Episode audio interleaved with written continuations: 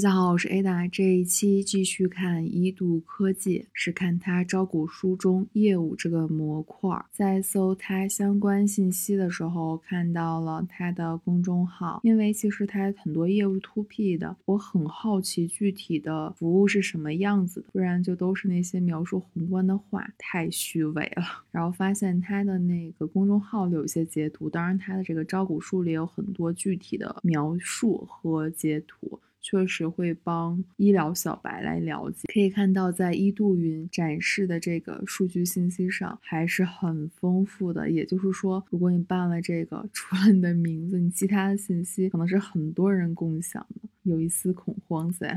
不过，数据没隐私这件事情会越来越夸张的。重点是在他公众号里看到了一篇文章，是写国外的一个巨头罗氏。去收购美国癌症数据公司很大量的股份，应该说一度云它在这个名字上大概意识到就是一个数据处理的。工作，所以和它类比还是比较相似的。在这个文章里也写到了这次收购对于罗氏的好处，也就是这家公司的价值，比如说获得大量的医疗机构可溯源的真实数据，节省临床研究的成本。可以说，他到后面去描述具体的 case 的时候，都是从这些角度来为他的客户提供商业价值。那我们就等一下再看。就是医疗行业国内很多项目真的是很前沿了，尤其你去看，比如说像经纬投资的项目。投了好多医疗的项目，除了一些就是 to C 的、to B 的里面，像做心脏的，嗯，还有之前做电子什么的，都非常的。我的视角来讲，高精尖在招股书的业务模块，它展示了它的解决方案。其实这三位我们之前都看过，一个是大数据平台和解决方案，然后生命科学解决方案，还有进攻管理平台和解决方案。不同的模块收入的占比差异也挺明显的。好，我们继续往后看，在讲这个 EduCo 的生态系统的时候，举了一个例子，是一九年帮助不同的制药公司对六种疾病。领域的九种药物进行了成本效应分析，干什么呢？确保保留在国家医疗保险体系里面，无论是在国内还是国外。能报销才是医疗相关企业、药企也好，还是器械也好的核心点。所以这个在他的这个报告里会多次提到这个相关的事情，可能也是因此才说他是这个背景比较强吧。然后到他的优势，在讲这个网络效应的时候，举了一个很好的飞轮效应的例子，就是去做这个一种疾病的专病库，然后这个专病库吸引更多的专家来，吸引专家来之后，建立国家疾病数据中。心，这是一个客观存在的，后面它还会出现。然后成立中心之后，会带来血液疾病标准数据库的发布，然后吸引制药公司。制药公司真的是他的大客户，可见制药公司原来挣多少钱，流程事儿多多，可能就此打破制药公司的壁垒。开玩笑，嗯，然后来帮他评估白不同类型白血病的疗效，然后再往下。走到了保险阶段，因为它是把整个流程都串起来。对于普通的人来讲，减少这个负担就是要保买保险嘛，帮助保险公司针对儿童白血病开发创新保险产品。这个流程看似很合理，但其实在现实生活中，这个里面除了技术以外，这个信息共享，还有就是行政的态度、商业的博弈，其实还是很复杂的。可见确实是开放很多。再或者说，它可能就。真的有背景吧？然后和客户的关系里面还举了一个例子，是一六年和中山大学做肿瘤防治中心合作，后来做的比较好，发布了标准的数据库，然后就进一步合作。就这个看起来是一个大的病种。但其实一个大的病种对于企业来讲，就有能产生很多的企业产品。我之前看的那些融资的也都是只做一个病种开始的，并且像辅助的工具、记录或者是建议都蛮多的。在它的战略里面，比较想说的就是这个国际战略，因为它现在给一种直观的感觉是用国内的这个做的比较好，那在国际上能能不能行呢？在这里说了，专注于亚洲，尤其是东南亚。因为人口很多，这个医疗支出也很高，就东南亚关系还是比较好的。之前看过 C 这家公司，嗯，它在东南亚除了电商，包括支付都很不错，所以有可能也能做起来。而且他们都有共同的股东，就是腾讯。关于数据处理能力，其实是写了蛮多的。然后脏活累活这个就省掉。但是这里比较刷新我自己的一些想法的，就是医院数据的黑历史，就不标准化的问题嘛。比如这里举例子是患者的出院结账记录中记载的疾病可能和诊断记录中的疾病不同，病例手中提到的手术或某项检查结果并没有进行相关的手术或检查记录。然后他在这里提到了一个他可以参考的机构，就是加拿大卫生信息研究所，是一个独立的非营利组织，并且并没有说是一个行政的机构。它是提供有关加拿大卫生系统和所有加拿大人的基本信息和数据，然后去做很多的服务。这样其实就是一个可以类比的嘛。虽然一度云并没有直接存他的客户的数据，但是很明显他在产生一些报告，参考这种洞察。好，要开始来具体介绍他们的产品和解决方案了。首先是大数据平台和解决方案模块，这里写到它主要是助力标准化的疾病数据集，因为它想产生更多动静，其实也是要依赖这个。这里提到在二零二零年 Q 二的时候，这个品类里面有八十九个项目，积压将近一亿多。另外，在这个医学研究领域，它因为集成了非常多系统的数据，所以是。对于去做研究论文提供材料是很方便的。另外，这个相关的划分还会有专病库，还有患者随访。比如说，他们已经开发了糖尿病专病库和心脏病专病库，这都是大的病种啊。而他们专病库在这个科研上使用是得到了很好的认可。它上面也说了，服务的九家医院是位于中国研究型医院的前十，在学术这块儿，它可能合作的已经很不错了。其实，在看它很多这种描述的里面，比如说什么。最高频率的疾病或者数据分析来提取，可以说还是在忽略一些 小众的疾病吧。它不是让所有东西都变得更好，只是去提高效率，在临床诊。断与治疗里面提到了不同的解决方案，比如 CDSS 临床辅助决策支持系统是什么样子啊？可以看一下，上面有它的基本信息，当然就除了姓名啊，然后有它的标签，这个是根据它的病史来提取的啊。这里可以明很明显，它给的这个范例里面包括了重要的习惯，还有这个疾病历史，然后去做这个风险评估，这个还是可以的。一般健康管理都是 OK 的。重点是这里诊疗方案推荐。相当于根据他已有的信息来做自动的方案推荐，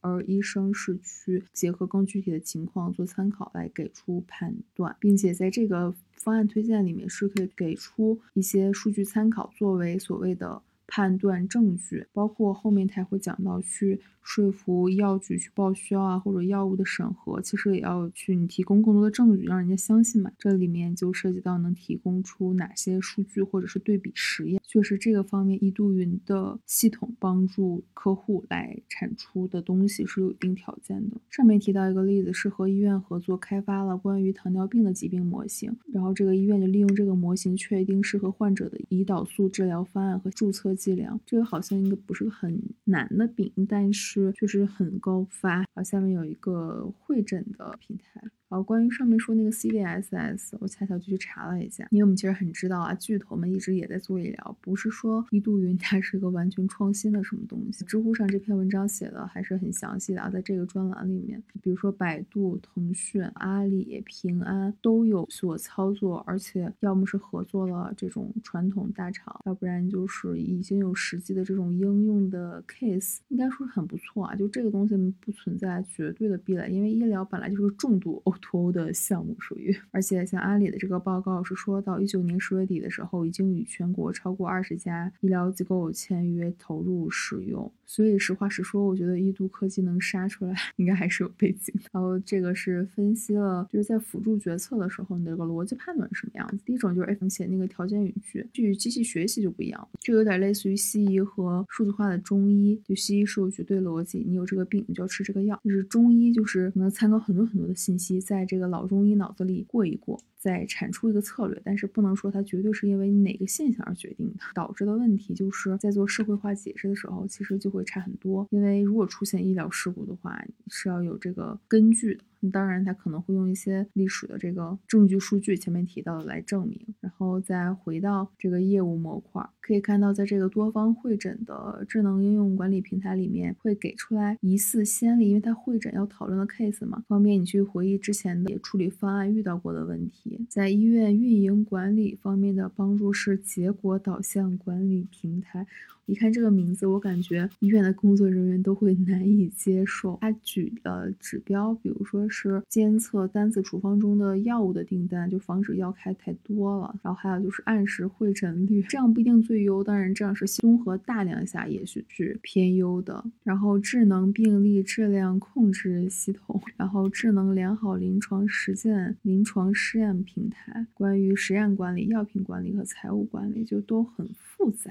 可见医疗这个机构内部的事情非常多。重点这里写了一段是这个。一度科技不对提供的平台做出任何性能保障和声明，每一趴他都这样说，相当于以后出现社会性的问题的时候，其实还是要医院来解释。他们真的只是卖系统吗？在研究网络这一趴，又看到了前面提到的国家疾病数据中心，这里可以看到是处于一个在学术研究上很好的作用。这里有个举例，是一七年和血液病领域的领先医院合作，然后一九年出了标准数据集，然后。和其他五家合作医院建立血液病研究网络，开发。全国性专病库，这些对于临床实验还是有很大的用处的。数字化医疗真的要来了。然后为监管机构及政策制定者提供解决方案。监管机构可能关心的，比如说是特定疾病的患病率，因为这个是相当于影响医疗方面的财政资源等等相关的划定。好，下面到了有意思的一部分，就是公共卫生监控上的帮助。首先是一个动态监管平台，管什么呢？是国家药监局是对药品不良反应的监测平台，然后同时他们还在为国家卫健委做一个药物制度检测评价信息子系统和药品采购供应监测信息系统，这应该都是核心系统吧？我盲猜猜，这是覆盖了中国超过一万一千家的医疗机构，没有很多的技术难点，纯粹打这样的平台，但是真的是。一个大的 O2O 的项目，而且这个现实意义，我个人认为是非常非常重大的。下一个是动态管理平台，这有一个图示是预警的一个示意，因为监管机构监管就是监管异常，而这个是在系统上把异常都报出来了。单次药费为例，新冠疫情嘛，这还有个疫情响应的问题。这里提到了传染病综合监测平台，新冠哦，平台是已经被用来监测三十多种传染病，我知道的都没有这么多。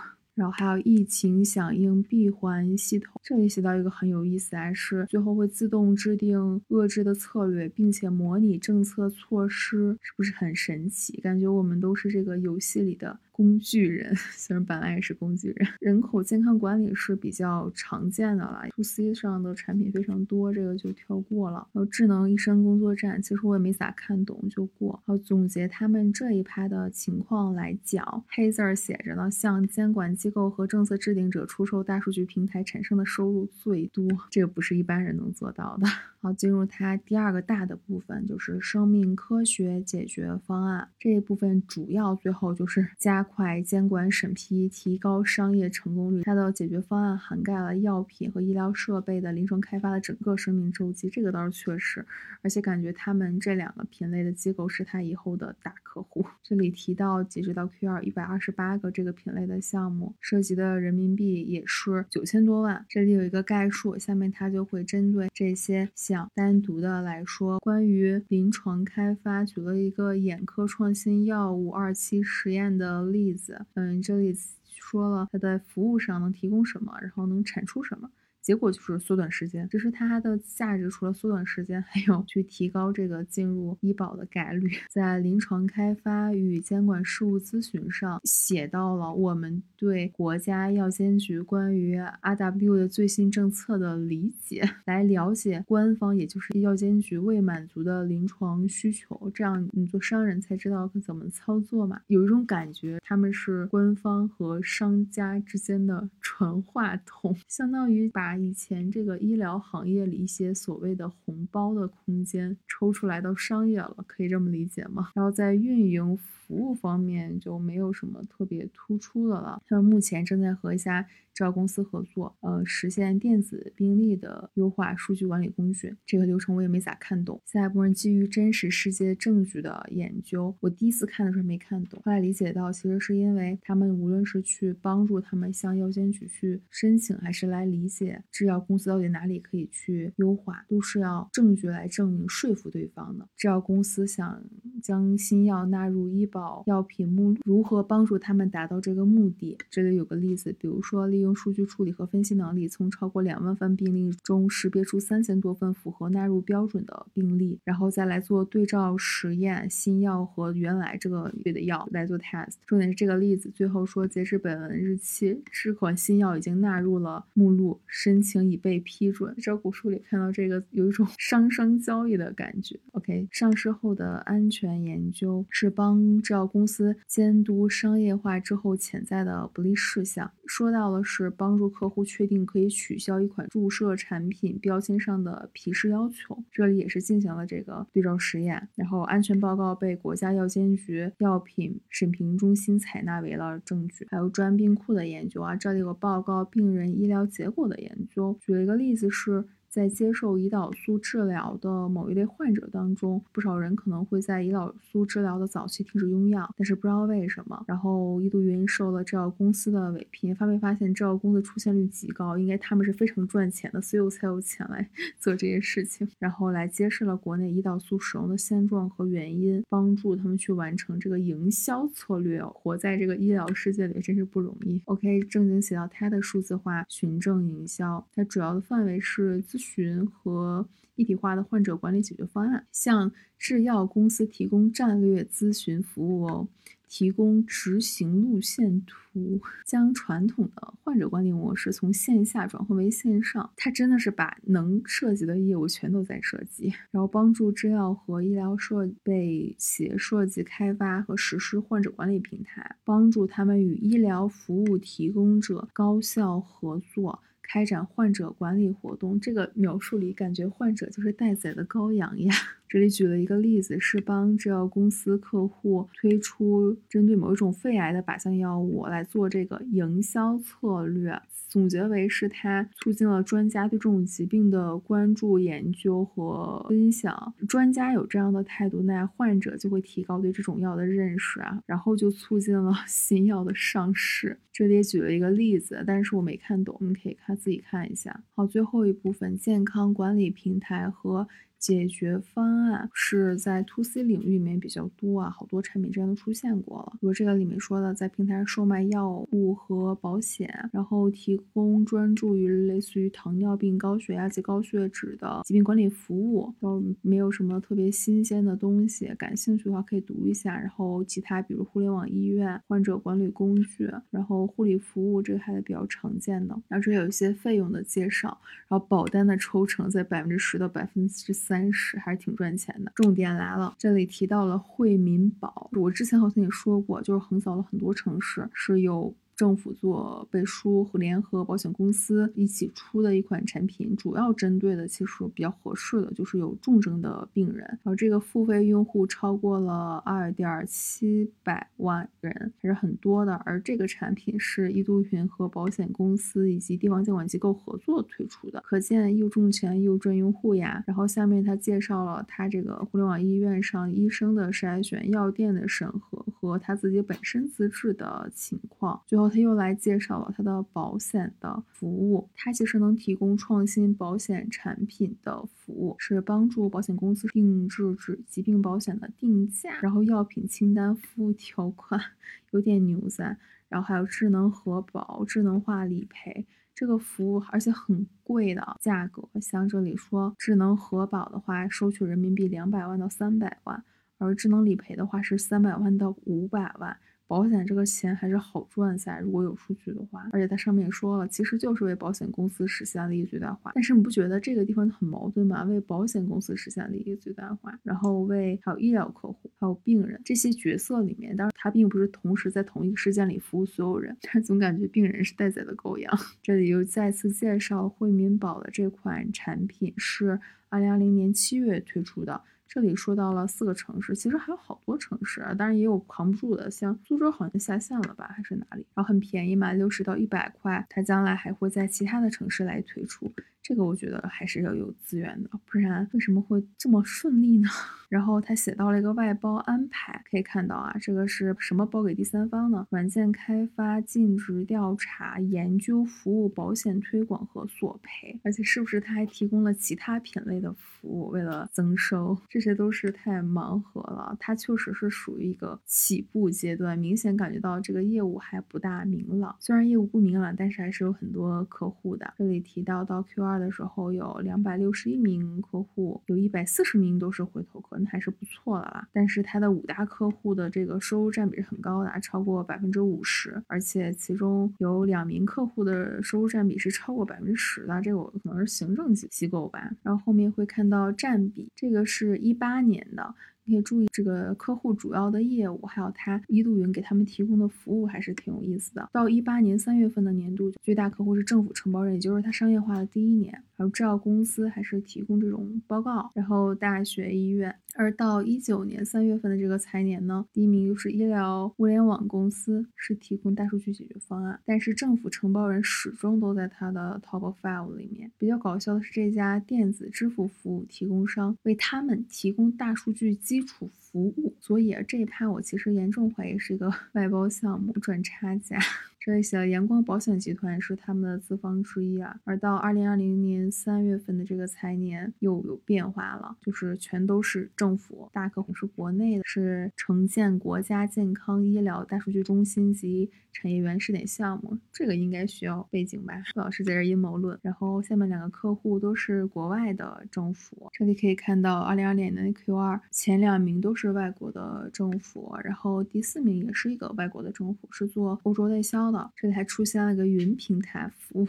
就是很神奇。如果想了解 To B 订单服务过程的话，可以读一下这个客户服务，这里就跳过了。然后他还介绍了这个招标的程序、中签率、它的营销。写到研发，说到到二零二零年 Q 二，研发支出减少，是因为应对疫情，先紧着了疫情应对解决方案的工作上。这里比较有意思的是，将这些解决方案相关的开发费用计入到了销售和服务成本。所以呀，这个就是在审计的工作里面。有一部分就是确定某部分的统计口径以及是不是对得上，这是很复杂。这里写到和清华大学建立智慧医疗服务系统联合研究中心，他团队里面好几个都是清华的。竞争上一期看过，跳过。在供应商里面。他写到了五大供应商的占比是很高的，这个在上期其实也看到了，而且这里也说到最大的供应商的采购额占比就将近百分之二十了，列了历年的供应商的情况。到一八年三月末财年的供应商，这个主营业务还是 挺分散的。到一九年三月末的这个财年，可以看到供应商第一名还是在物业上，然后商旅还是在其中，看起来这个业务不饱和呀。到二零二零年。三月末的时候，就都是和主营业务去相关的了。关于他的员工，其实增速还是挺快的，疫情也没有阻止。而其中超过一半都是产品研发和技术。这里列了他很多的执照和许可证，可以知道他要卖好多东西啊，医疗器械啊、药品啊，还有这个电信服务、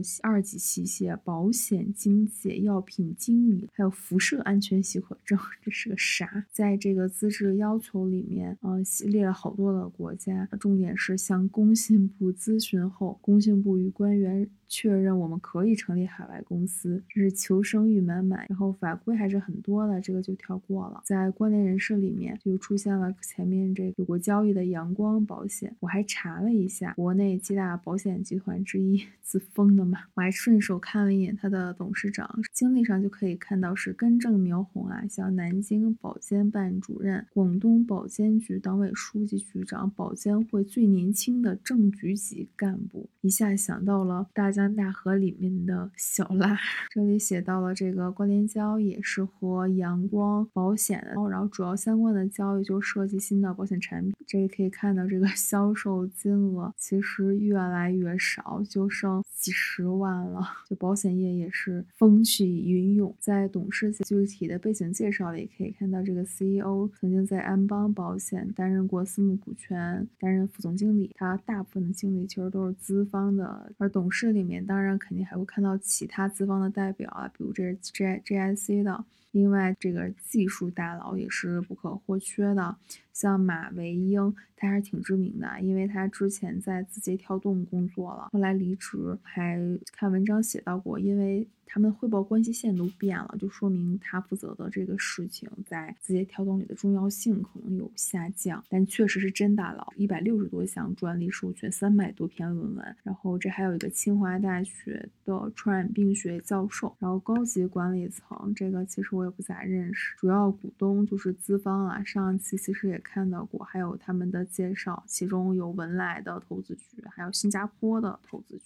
然后基石投资者就是一个肯认购的角色。这里看到了加拿大退休金计划投资委员会，那真的是很被 看好呀。拿退休金来投的项目，这都是很笃定的。还记得吗？前面说到它的标杆就是有一个加拿大的非盈利的机构，可能因此结缘吧。这是他们的介绍。好啦，这期就到这里。一度云单独的财务模块就不看了，因为没有更多有用的数字信息出现。如果想看它招股书里面的报表，可以看上一期摘要里面的信息。那我们就到这里，下期见。